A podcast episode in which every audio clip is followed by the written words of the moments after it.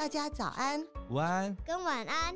躺一下的时间到了，这是我妈妈开的节目。躺下来要干嘛？累的时候就是先躺。欢迎来到叶阳躺一下，哈哈哈哈哈哈。Hello，大家好，我是叶阳。你今天累了吗？睡觉前想要听一下民间真实的鬼故事吗？欢迎过来跟我们一起躺一下，聊聊天。今天这一集的特别来宾呢，是我认识的妈妈界中最高资深前辈。他在其实跟我一样，也有两个儿子，但是两个儿子都比我们我的两个儿子大很多。那每当遇到妈妈的困难或者需要育儿明灯时，我就会跑去问问他。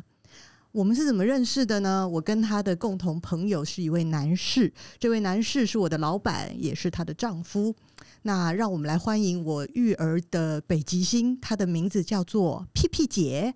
Hello，大家好，我是白字天后屁屁。对，他之所以叫白字天后呢，就是呢，他有一个粉砖是白字天后，专门介绍一些非常好吃的东西。而且呢，这个人是不求名不求利的，所以呢，他绝对不做业配，很难吃他也会讲。同时呢，他有一个 podcast 天后为什么？天后为什么？谢谢。对对对，也可以听哦，美食的 number one 的一个 podcast。呃，介绍完 P P 姐，我要介绍另外一个人。嘿，大家没有想到有另外一个人吧？嘿嘿，这个人呢是我的先生，叫做彼得。他今天又看到 P P 姐来上节目，自己也跑来了，所以我们来欢迎一下彼得。Hello，大家好，我是彼得。哎，好，就这样。阿拉 P P 姐你好，前几天刚好看到一本很励志的书，然后呢，刚好有一段话，上面一段话写着：“上帝让我在这里发挥我的专长，在我身边每天就会有愉快的事发生。”所以我不太知道我的专长要怎么发挥，但是我蛮确定我今天会很愉快的，因为我今天的行程表只有一个事情，就是要跟你聊天，而且呢，题目是妈妈发生的鬼故事。那各位正在听这一集 Podcast 的朋友们，你们有福了，因为今天我们要讨论的呢是各式各样当了妈妈以后发生的鬼故事，有真实的真的鬼故事，也有半人半鬼的事情。那我们就开始了。现在呢，我们先请 P P 姐介绍一下自己的两个儿子，大概几岁啊？我是说要讲这集，我们是不是应该就是佛珠啊、十字架先拿好，不然我怕大家听众在这间录音间里面也很多哈。然后呃，我有两个儿子，呃，老大叫 Ben，我们都叫他 Ben 哥，Ben 哥。老二叫小光，我们我也称他光哥啦，因为毕竟都是哥字辈的哈。然后一个是大四。一个是高二，这个年代离我好远的感觉，我真的好想要我的儿子变成高二跟大四，但是我现在有点难想象。你也经历过非常惨痛的育儿地狱，对吗？就是小孩很小的时候，你也是很辛苦的。对，就像两只无尾熊，永远都在你的身上，怎么走路都寸步难行，又重又累，但是还是扛着。我记得你说过，大儿子太小的时候，他一直扒在你的身上，晚上也是，早上也是。对，就是二十四小时的那个人体装置艺术，就卡在你的身上都不下来。这样一直到几岁？一直到其实差不多快七岁。哈？那他不用上幼稚园吗？就是平常除了上幼稚园，他上幼稚园哦，那个可能你可以再录一集了。哦、就是说。他其实一直到上幼稚园之前，就是可以自己走路了之后，晚上也是不太睡觉，所以其实晚上很多时候也是都跟跟我睡，然后扒在我的身上这样子。所以我们现在进入我们的第一个鬼故事。我在讲我为什么特别找他来谈鬼故事，是因为呢，屁屁姐讲了一个呢，其实一直让我非常难忘的故事，是一个很真实的事件。这个题目叫做“小时候儿子撞鬼怎么办”。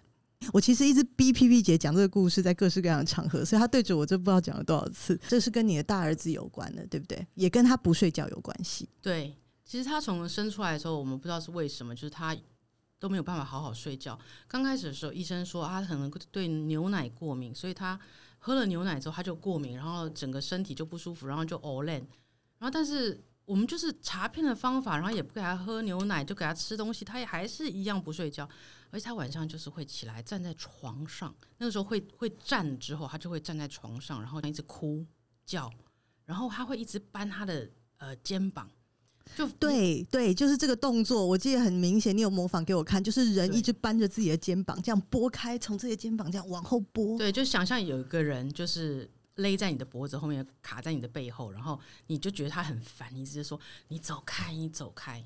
他会说话吗？那时候？呃，他会说话的时候，他就是会说你走开，你走开。那当然是从他很小的时候，他是晚上就是你就是会看到他永远晚上都在哭，嗯，然后你就是要抱着他，你没有抱着他，他是不能够睡觉的。所以我其实晚上我自己都没有办法睡觉。所以其实养他的前三四年，他还不能够走路，还不能够自己呃自己去睡觉。那个时候，其实我是几乎是忧郁症，因为我二十四小时都没有办法离开他，然后我也没有办法睡觉，好好的睡。那他这样播了以后，你你的感觉是什么？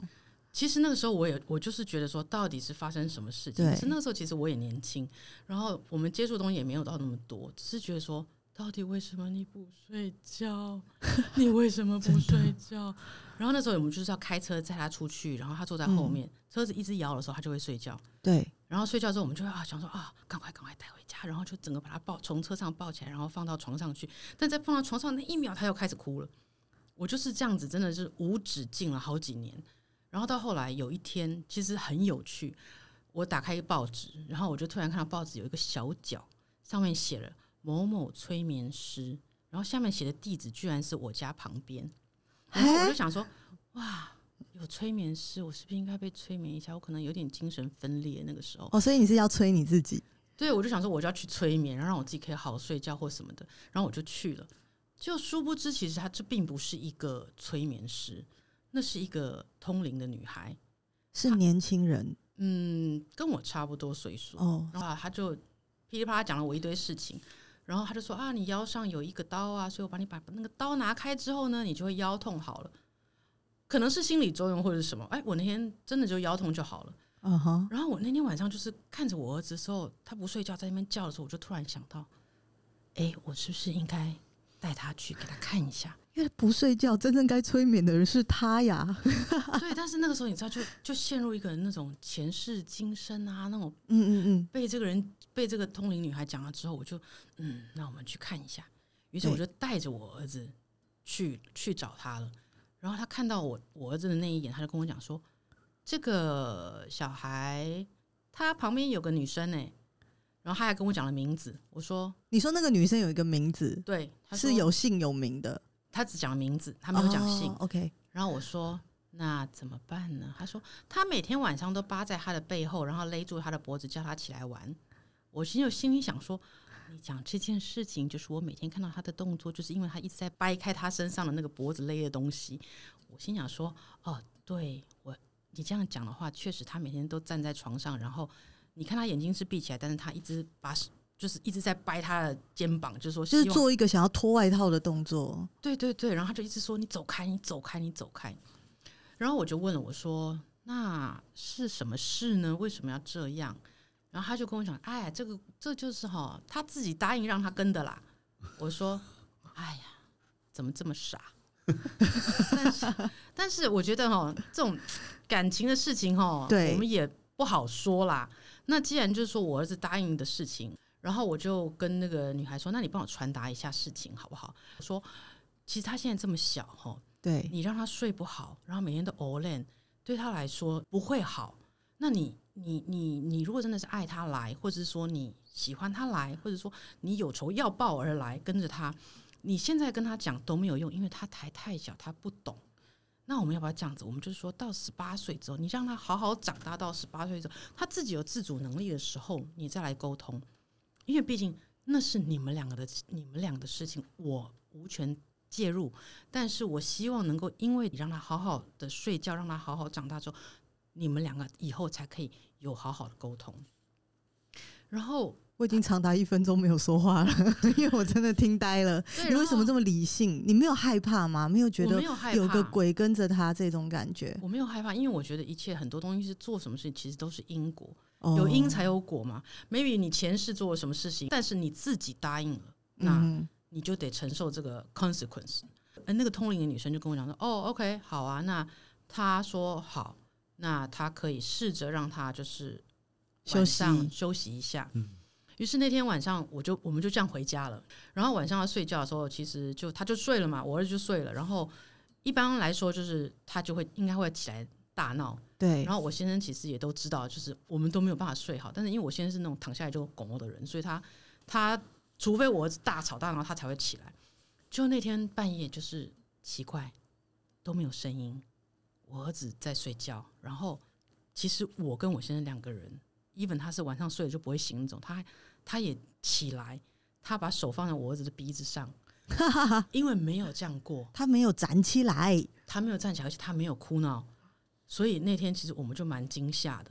然后我就觉得说，难不成真的有这种事情？第一天就是 OK 的，然后可能那个礼拜之后，他就呃断断续续，有时候会这样，我就会走过去就说啊，你现在先让他睡觉，你有什么事情吼，你去跟呃听得到的人说，然后来告诉我就好了啊，不然你就让他睡觉，他睡不好长不好，一点意义都没有。然后就会突然你会看到说，哎，我儿子又睡着，对着空气讲这件事，我对着空气讲。有时候呢，我那个就是我。我去找那个同龄女孩子，有时候就会跟我讲说：“哎、欸，她想要莲花，你可不可以折一下莲花给她？”我说：“哦，那有什么问题？好啊。”然后我就我就折莲花。然后有时候我们念经啊，就是念念心经啊，念念大悲咒，就是啊，大家一起听嘛，哈，一起一起学习的那种感觉。然后直到有一天，我陪了我的朋友去看一个大师的时候，我那天并没有要看任何事情。那个人突然就跟我讲说。儿子旁边是不是有跟了一个一个女生？不同的人，不同的人。然后我就说，嗯，哎、欸，对对啊，你怎么知道？欸啊、我们很熟了，这样对。对，然后他就说，哦，他想要我跟你转达一件事情，他想要离开了。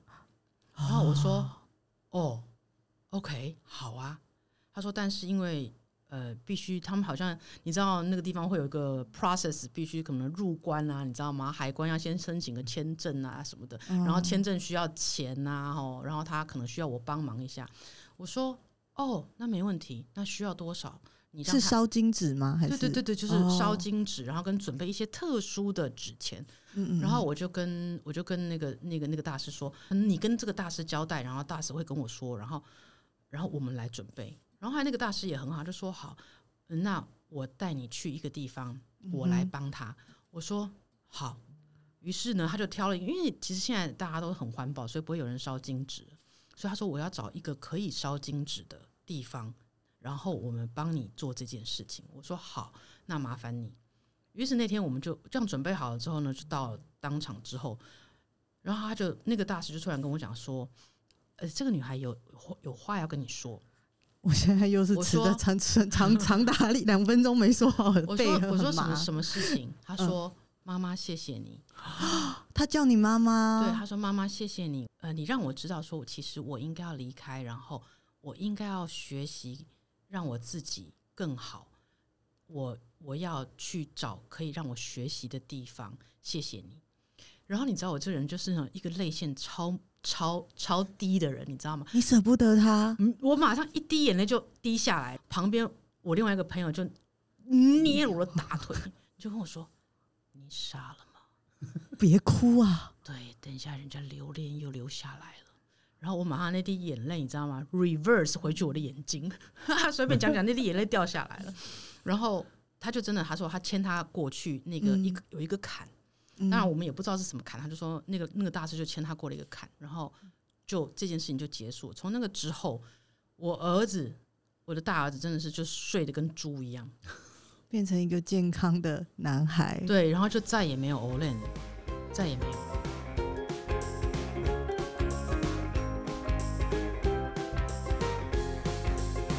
你知道彼得是第一次听这个故事，所以呢，他虽然是我们的特别来宾之一呢，今天整整十五分钟他没有发出任何的声音。他现在嘴巴张开，你有没有什么问题要问他？这个故事惊不惊人？所以他离开是几岁的时候了？我没有记错的话是将将好十年前哦，所以他待了蛮久的，难怪他会叫你妈妈。中间其实很多人跟我讲说，你要不要做个法师啊，去把他砍啦，干嘛干嘛？我说，我说。嗯他没有做什么坏事，然后他也愿意让我儿子睡觉。我说那是他们两个人之间的恩怨。我说等他大一点的时候可以谈的时候，或许再来谈也可以。我说不用那么急。你看陷入沉默，对不对？因为这个故事实在是太厉害了。先和平相处，对不对？然后能沟通。对，我觉得只要不要让他身体受到任何的伤害，我觉得很多事情是可以沟通的。那你有准备一个房间给他睡吗？你 你傻？你以为你以为这些东西需要有房间睡吗？哎、欸，彼得问一下，如果你小孩发生这样的事，你要怎么办？天哪、啊，我会我会到处求助哎、欸，我应该不会自己自己。现现在我们就知道，如果发生这样的事，就是要求助皮皮姐。对，因为其实其实如果没有接触到这一块的时候，说实在，我可能就让他这样子哭闹，可能一直到他大了。我觉得老天爷总会开一扇窗给你，你知道吗？就是。在你在你走投无路的时候，哎，打开报纸，哎，看到这件事情，一连串的就开始了。打开报纸，看到那个催眠师的这个小广告之前，嗯，你有去一连串的求神问卜吗？因为我先生的外婆呢会收金，哦，所以我常常会带他去他外婆家收金。那很有趣的一点就是，你会发现你收金回来的那天，其实我说真的，大人也是会，就是那天下午会比较累。嗯嗯嗯，会想睡觉，所以我我大儿子那个时候只要去我我先生的外婆家收经的时候，他会收完经之后，那天就在回来的路上就给我睡睡到跟猪一样，然后晚上又爬起来了。毕竟他几个礼拜没睡了吧，就是这样子一个循环。对对对对对对对，类似是这样子。哎、欸，其实我真的觉得你是可以好好的开个好几集讲妈妈的事，因为你就是一个很淡定的妈妈。我相信这个应该是在过去的十几年，因为你的小孩两个这么大了嘛，就慢慢修炼出来的一种态度。我先生告诉我说，你惊恐，你也不能表现出来。很多时候，你知道，其实像我现在，我小孩都比较大了，对，我就常常会在家尖叫，你知道吗？啊。碗掉下来叫一下，然后，然后呢，呃，吹风机呢，就是可能爆掉叫一下，然后东西掉下来叫一下。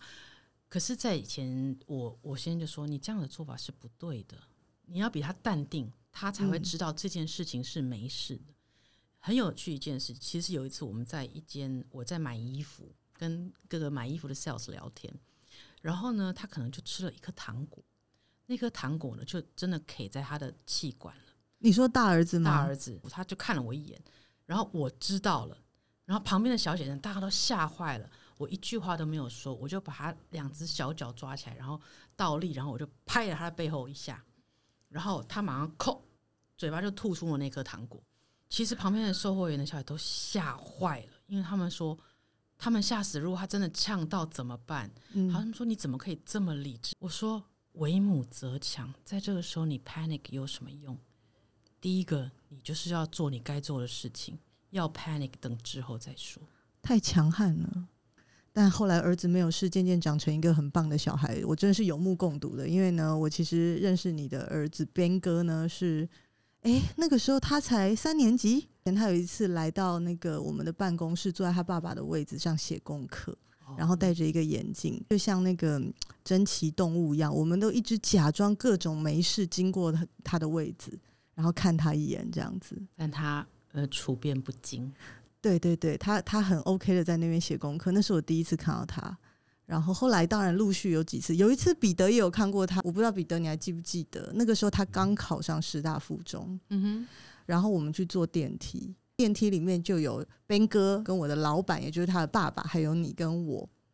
你可能不记得，但是呢，他就那时候刚考上师大附中，嗯，然后呢，彼得不知道哪一根筋不对呢，他就说：“哦，你考上师大附中很棒啊，我觉得师大附中比建中好。”我们都知道，Ben 哥的爸爸也就是我的老板，就是建中的。嗯、这位建中的老板就说：“嗯，为什么呢？你知道彼得后来回答什么吗？他说：‘哦，因为那个地段比较贵吧。’”超烂的，天哪！后来我就有一阵子都没有带他在我的老板面前晃，因为我不想让我老板觉得我家里一个奇怪的人，尬聊的人就对了。怕那个电梯太安静了。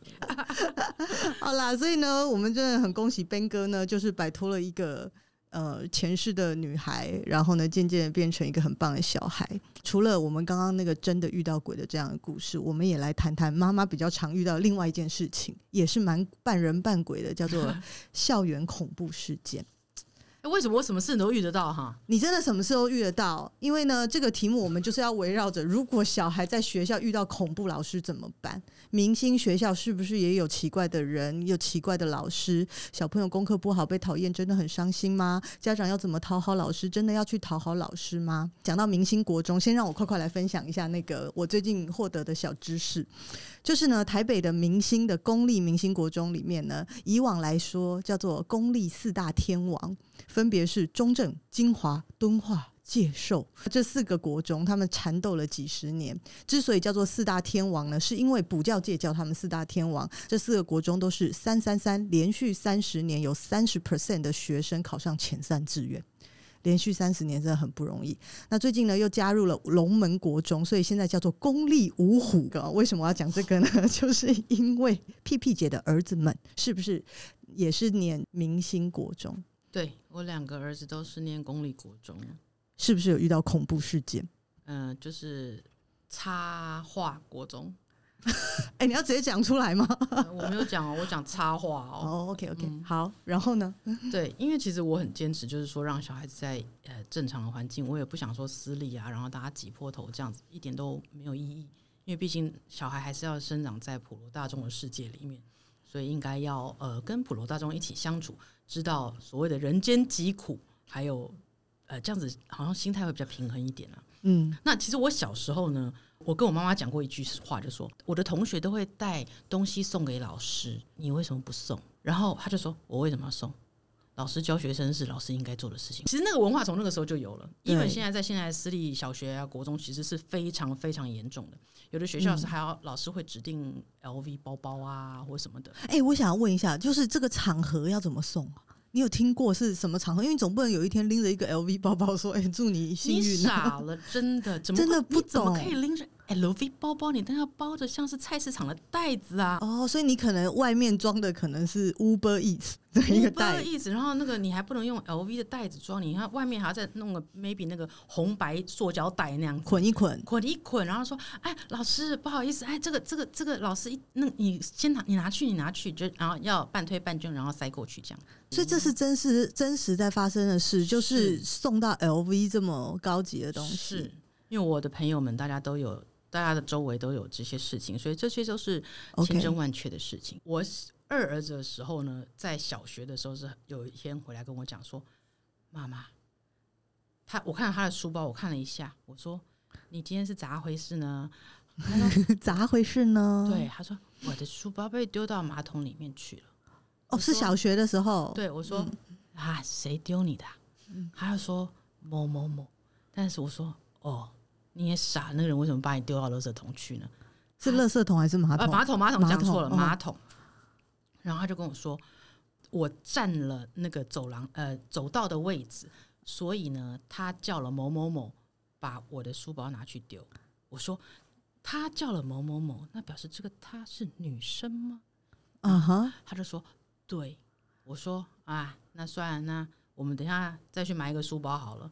对，其实我我我觉得我处理是很淡定，因为那就这样嘛，小孩嘛，那不然能怎样呢？嗯。但是其实晚上我家的门铃就响了，这个丢他书包的这个男孩的爸爸拿了一个新书包来给我。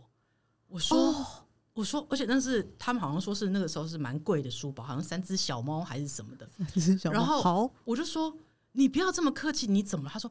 我很抱歉，我儿子今天做了这件事情，但是因为因为那个女孩叫他做，然后他有点点担心，他没有做会被这个女孩欺负，所以他就照做了。我说。没关系，我说小孩子这样无所谓，无所谓。我说下次跟他讲说，我不要丢厕所，因为厕所有点脏啊。如果下次可以丢别的地方，啊，丢窗外，对，就是丢个别的地方。我说只是说厕所有点脏，我说你不要这么客气。我说都是男孩，我能理解。他说，但是他真的很不好意思。他说他回去之后，他儿子跟他讲说，他说他真的非常的不好意思。我说没事没事。然后，但是我脑子里面就在想说。是哪一个人教唆这个孩子去做这件事情？后面的主脑是谁？对，那我隔天我就我就去找老师了，然后我就说：“哎、欸，老师啊，这件事情哈，其实也是很有趣啦哈。那真的是我是觉得说，呃，要叫人家做这件事情的这个人，其实好像不应该这样子做。这个女孩的妈妈出现了，我感觉有点毛骨悚然的感觉。对，她非常的强势。然后就是丢书包这个男孩，其实家里我看得出来是呃家境不是那么 OK。那我只是觉得说，哎呀，其实我们三个现在站在这里，小孩在里面就已经知道昨天那件事情是不对的了，嗯，那样就够了。然后这个女孩子的妈妈呢，就是站在了我面前，然后就跟我讲说：“你现在是怎么样？我告诉你，我可是认识很多律师的。你现在是讲我女儿教唆吗？”然后他就对着丢书包的那个男孩的家长就说：“我可以告死你，你现在侮辱我的女儿，我可以告死你。我认识很多每天来我们家的人都是律师，我可以告死你。”然后我就在那边想说。奇怪哦，被丢书包的人是我，书包掉到马桶的也是我。然后事实证明说，你女儿也有讲这句话，那你在凶什么？但是我就不动声色，然后我就看他这样子一直欺负这个比较弱势的这个家长。然后我后来我就说，这件事情其实也不用这样处理啦，哈。但是那个妈妈完全完全没有要放过我们的意思。所以她是要一次告两人，还是她要一次告一人？她到底要怎么样？他完全没有要放过我的意思。我就我就站着，然后我很挺的，我告诉她说：“我们不是恐龙家长，不需要做恐龙家长在做的事情。我相信你也不是恐龙家长，这种事情应该可以用更文明的方式处理吧。”然后他 突然就停住了。哦，你知道，他就突然就停住，然后就狠狠的瞪我一眼。然后这时候老师走出来。老师说：“哎，哎，你们，哎，我跟你讲，他真的就是这样，就是缩头缩脑，就哎，你们慢慢谈哦，你们慢慢谈。然后就又回回回去教室里面。这件事情后来是一个悲惨的结局。你这个老师呢，知道其实我没那么好欺负，所以他把我的儿子就是掉到坐在马桶，呃，不是马桶，现在马桶跟垃圾桶都分不清了啦。他就把我儿子。”掉坐坐在这个小学那个最大后面那个垃圾桶的旁边，然后我儿子就回来被跳蚤咬了整脚都是。我就想说，你为什么一定要让他坐在那个位置？因为其实明明前面都还有位置。他就说啊，没有啊，没有啊，嗯啊，就刚好他就分到那里。我说那个地方明明就是可以不要放这样子的东西，为什么你要让他坐那里？天哪！我就说这是就是很很很黑暗的文化，你知道吗？那是为什么嘞？你又没有去大吵大闹，为什么他还要这样子对你？就是那个很强势的妈妈，常常在教室里面，然后她想主导很多东西，然后因为她，哦、你知道她平常就表现那么强势嘛，所以其实老师也怕她，那就可能拐弯抹角就弄你一下，弄你一下这样子，让那个妈妈小伎俩，对，让那个妈妈觉得她舒服了，对不对？就不会来闹老师了。天哪！这、呃、我讲这是小学，这是小学的时候遇到的事。更扯的是，就是小学结束之后上了国中，我的小儿子上了国中之后，插画国中，对，然后呢，他就是很可怜嘛，他就是都每天都背着书包，这样很可怜。然后我就发现他这个老师怎么会这样子呢？你每天学生就是要写联络本才能回家，这个老师就坐在最前面，然后呢，每个小孩都背得好好重，然后给他给他联络本让他看，嗯，然后你知道他看完之后呢？他就联络本是丢到地上去的，然后他让那个孩子背了书包去地上捡。每一个孩子还是他不喜欢的孩子，他不喜欢的孩子，因为我就我就站在外面的门口看。我后来非常的生气，虽然他丢的不是我儿子的书那个联络本，我我其实非常的不开心。我孩子都轮轮流完之后，我就走进去，我跟他说：“你有必要把联络本丢到地上吗？每个孩子都有每个孩子的尊严。”他说：“他就是没有把联络本写好。”我说：“那用说的就好，或者是你直接手交给他，你不需要丢到地上。”从那天开始，我告诉你，我的小儿子也惨了。这个老师是从一个就是他本来是就是国三，然后再带一就是冲刺班的冲刺班的，所以他其实、嗯、呃他的成绩很好，业绩很好，很多小孩念前三志愿班。我这班那个时候不是前段班。是比较后面，他现在还有在分前段后段，其实是有的，偷偷分的。对，嗯、其实他就觉得说这一班的小孩的那个资质不够好，所以这个老师很不爽，他分到一个就是比较不好的小孩，资质比较不好，伤害他的业绩。所以呢，其实他他做了一件事情，我很不解，就是他把成绩好的小孩坐在中间，他的前面，不好的小孩、哦、成绩比较不好的坐在外面一圈摸。哦，么字形分布，蛋黄跟蛋白就对了。然后你成绩比较不好的小孩，你就算是上课举手问他也不会理你，你也不用问。可是你知道，公立学校是不能够换班，也不能够换老师。对。然后 even 有很多妈妈求救，说我们应该要怎么办？孩子好可怜，回去都哭。就你知道，怎么样都没有办法。even 到了，就我去跟校长讲，校长也是哈拉哈拉我。老师是为人师表，我说这真的让人很难过。其实本来站在我这边的妈妈，后来发现其实没有办法处理这件事情，很多妈妈退缩了，他们决定送老师 LV 包吗？类似这种概念是，一的就是委曲求全，我们就算了。算了。我我试了很多方法，结果后来有家长会的，因为我们家长就是每一班都有家长代表，对，然后我们要选家长会的代表，对，然后就有一个就是呃，就是他们那种比较大的头目，就发就知道说我好像希望能够求一些改革，然后好像像觉得说好像。我在这个学校里面闹事，嗯，所以其实也有人就是来办威胁，说你是不能够闭嘴吗？他真的可以威胁你吗？是黑道吗？我发现我没有办法对我的儿子做出任何一个帮助，然后反而让他在班级上其实真的是越来越辛苦。嗯嗯，因为老师就是把他排在就是最外围。说男孩子本来就是比较晚开窍，对，他们会比较天一点到可能国二，然后国三或者四十岁，对，maybe。但是在最后那么大的压力之下，其实我就选择我离开，所以你也把小孩转学了。对，其实我那时候后来我让他让他去念了实验学校。有，我有经历过这段，因为你的先生，我的老板有一阵子也很苦恼。然后就会说啊、哦，我小孩要换到哪一个学校，我要去面试，这样。对，因为我觉得其实后来我换到了实验学校，虽然教学方式很不一样，我看到我儿子每天回来是开心的。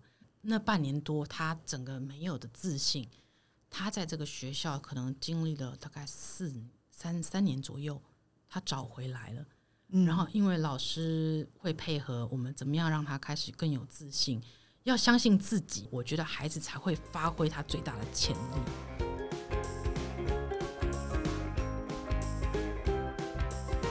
我要分享一下，其实公立五虎我也念过一其中的一所，这样的事情其实很奇妙，就是老师其实是有业绩压力的。对，不过那个时候也是很多年前了，二三十年前，那个时候我国三的时候我是班长，要留下来。晚自习还是我忘记是考什么事情，我那时候就很三八，你知道吗？因为呢，我妈妈那时候换了一个公司，有自己的办公室，我好想要跟我妈在一起哦，因为她有自己的办公室。应该是寒假吧，就是大家都要来学校，呃，留在学校念书。我就说呢，我不留了，这样子我要去我妈公司念，完全是一个很无聊的理由。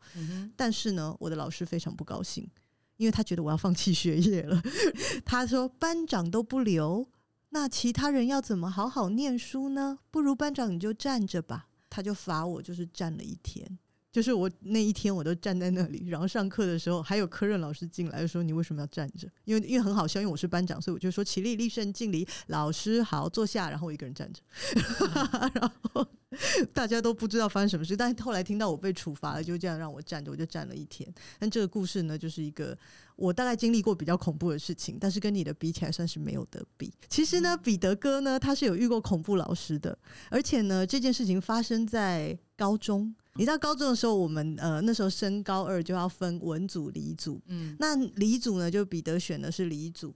我是高一跟彼得同班，然后呢高二我选文组，他选理组，我们就不同班了。那理组很有趣，就是说不需要考文科，可是不知道为什么他们还是要上历史地理课，你记得吗？就是呢，你还是要上历史地理课。对。但是呢，大家就乱上一通，因为也没有人很 care 这个 历史地理，反正考试也不考。结果嘞，他的历史老师呢，基本上是一个恐怖老师，就是呢非常热爱他。你忘记这件事了吗？哦，是说把你抱着亲的那种热爱吗？是是没有，但很夸张。考试会发考卷嘛，然后大家就要去台上拿自己的考卷回来，但是。老师就会趁机就是摸我的小手这样。哎、欸，我先说一下，那个历史老师是男的，对，对对，男生的。那个时候彼得算是我们学校蛮帅气的男生，所以他发生什么事情就全校都会盛传。有一次发生了一个事情是历史老师进来，然后那些男生们啊，或者是所有念理科的班级，就是说老师我们不要上了啊，历史又不考，可不可以不要上，让我去打球。结果那个老师就做出一个要求，就说好。那只要这个严彼得呢，他留下来跟我上课，你们就可以去打球。结果呢，所以是发生过，就他一人在里面上课，然后所有人去打球的状况。恭喜你啊，原来你也是天才嘛，对不对？哎、欸，你那时候这样子发生过很多次，还是只有一两次？因为我是真的有经历过，看到你一个人在跟那个历史老师上课，手牵手吗？没有，是没有啦。应该就是念课文，我印象中就是。念念课文，然后你一个人在，大家都在聊天，但聊什么其实我都不知道。哎、欸，这个会不会是受创后的遗忘啊？就是你 难怪我对高中没有什么记忆啊。但你记得那个历史老师对不对？对，白头发，然后戴个眼镜，对。但他讲话就是蛮好笑的，他就有偶尔会开一点黄腔那种感觉。天哪，你你到底有没有被他叫到小房间过？没有没有没有，都是在大教室。你这样你这样让大家会想去 Google 那个白色头发的老师是哪位？其实我已经忘记他名字了。我还记得彼得的另外一个好朋友呢，也算是一个蛮帅的男生。当年呢也有发生过，就是。哎、欸，我们那时候连高中都要打人的，就是你考不好是要伸手打。结果那个彼得的好友的另外那个帅哥好友呢，他就考不好要被老师打，老师就这样啪啪啪打每一个考不好的要排队。然后他的时候，他说：“我决定改变惩罚的模式了，就是呢，呃，考不好的要请老师一下。” 你还记得就是有有，有哦，我我以前常常被打、欸。就是老师也会打，而且拿那个你知道以前那种木椅子的那个其中一块，哎、欸，那个超痛的，里面可能还有那种钉子还没弄，还没敲进去那种，对对对对，被打到会勾到会流血那种，真的是满清十大酷刑哎。对，可是我觉得彼得很特别，他就是真的愿意留在那里，然后让全班去打球，哎，他完全没有危机意识。我跟你讲，我真的是有目睹过这个这个一幕，就是这个历史老师男老师，然后跟彼得两人在教室里，然后灯还没有开，老师是坐在彼得的桌上念书给他听的，算不算鬼故事？不知道回答什么了。他那时候都不会怕，我都会暗示彼得说这件事情有点蹊跷，但是呢，他觉得他是日行一善。我觉得能够让抚慰一下那个年代的那种老师，我觉得那个年代老师应该其实比现在的老师认真很多了。但是可能那个时候，你知道那时候风气又又又那么保守，对不对？哦。难得看到一个好看的，坐在眼前都疗愈嘛，对不对？所以他就念一些，比如说晚清时代啊，发生什么事啊，明朝啊，清朝啊，这样这样给你听哦。不记得内容，你不记得内容？我知道有有这件事。你看，这就是创伤后完全性的忘光了，你知道吗？真的很可怕。好哦，这个也是我今天贡献的奇怪的这个民间的鬼故事，大家还是务必念一下公立小学啊，公立国中、公立高中，真的是超特别的。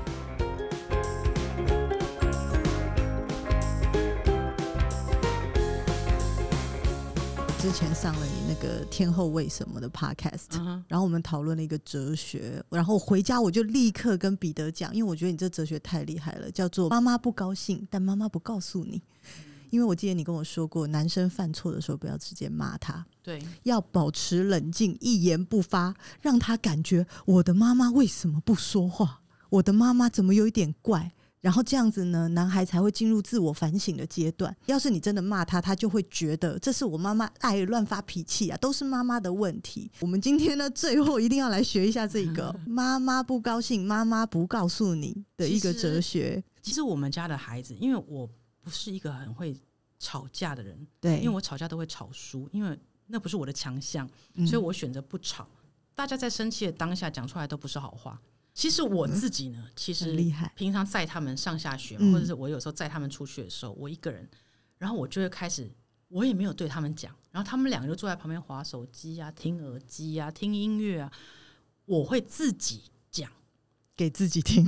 对，我就说，你知道吗？我昨天哦怎样怎样怎样怎样怎样怎样发生什么事情，然后这件事情让我有什么感触，然后原来哈人应该要怎么处理这件事情才是对的，然后在这个 moment 我们应该要怎么样处理。哦，我说我现在在告诉我自己，我要记起来，把这个好东西记在我的脑子里面，我以后才知道怎么面对，下一次不会出错，你知道吗？然后他们两个都没，反应吗？都没反应，反正就做做自己的事情，在车上。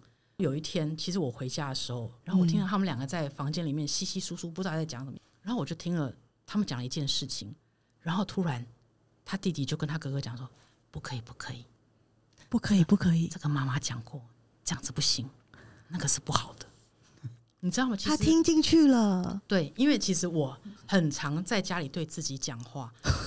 然后或者是我我我他们就坐在旁边，但是我就自己一直讲，我没有对他们讲，但是我就自己一直讲，或者是我假装讲给我们家的那个帮忙的阿姨听，然后他们就在旁边就做他们的事情。但是我告诉你，耳朵都是开的，这个时候他不会有情绪，因为我是在跟别人讲，对，所以我没有是要说教的你，你没有针对他，对我也没有要说教，告诉你怎么样怎么样。然后当有一天他真的碰到这个问题的时候。哎我有听过，我妈有讲过这件事情怎样怎样怎样 哦。往后，哎，往后，对对对。我们刚刚说的这个 P P 姐的这个方法，你是不是很认同？彼得哥很认同哎，就是跟像我跟罗比讲话，有时候我说：“哎，罗比，你刚刚这样做怎样怎样怎样？”他完全就是不答应这个，他会觉得我在。啰嗦，我为什么一直骂他？你都没有看到我的优点吗？嗯、只看我。对对对，他每次骂儿子，儿子会说：“你都没有看到我的优点吗？”仿佛我儿子优点很多哎。这件事情其实我小儿子也会这样，他其实也会也会觉得说：“你怎么都没有看到我的优点？”哦，我会说，我其实那时候就跟他讲说：“我看到你非常多的优点，但是其实我只是指点了你一个缺点，你就反应这么大。我优点缺点我都看到了。”但是你觉得优点要不要更多一点？我用的方式就跟我觉得跟屁屁姐很像，就是其实我是要讲她的一些事情，希望她可以改正。但是我都跟她说：“我跟你说，我小时候我有一个同学，在大概在一二年级，跟你现在差不多这个年纪，然后有一次怎样怎样，然后就把那个我要他改正的行为套到那个根本没有这个同学的身上。对，然后他就他就会很愿意听。他说：‘那你后来同学后来怎么了？他有被怎么样嘛？有被老师骂还是怎么样？’然后他就会认真的跟我讨论这个行为，对然后我就问他说：“那你觉得他怎么改？”然后他就会很认真跟我聊起来。这真的很夸张，因为彼得真的谎造了非常多同学。我跟你说，男生需要别人的亲身经历来理解这件事情，绝对都不要是他的故事，都是别人不好，不是他不好。这个真的太通透了。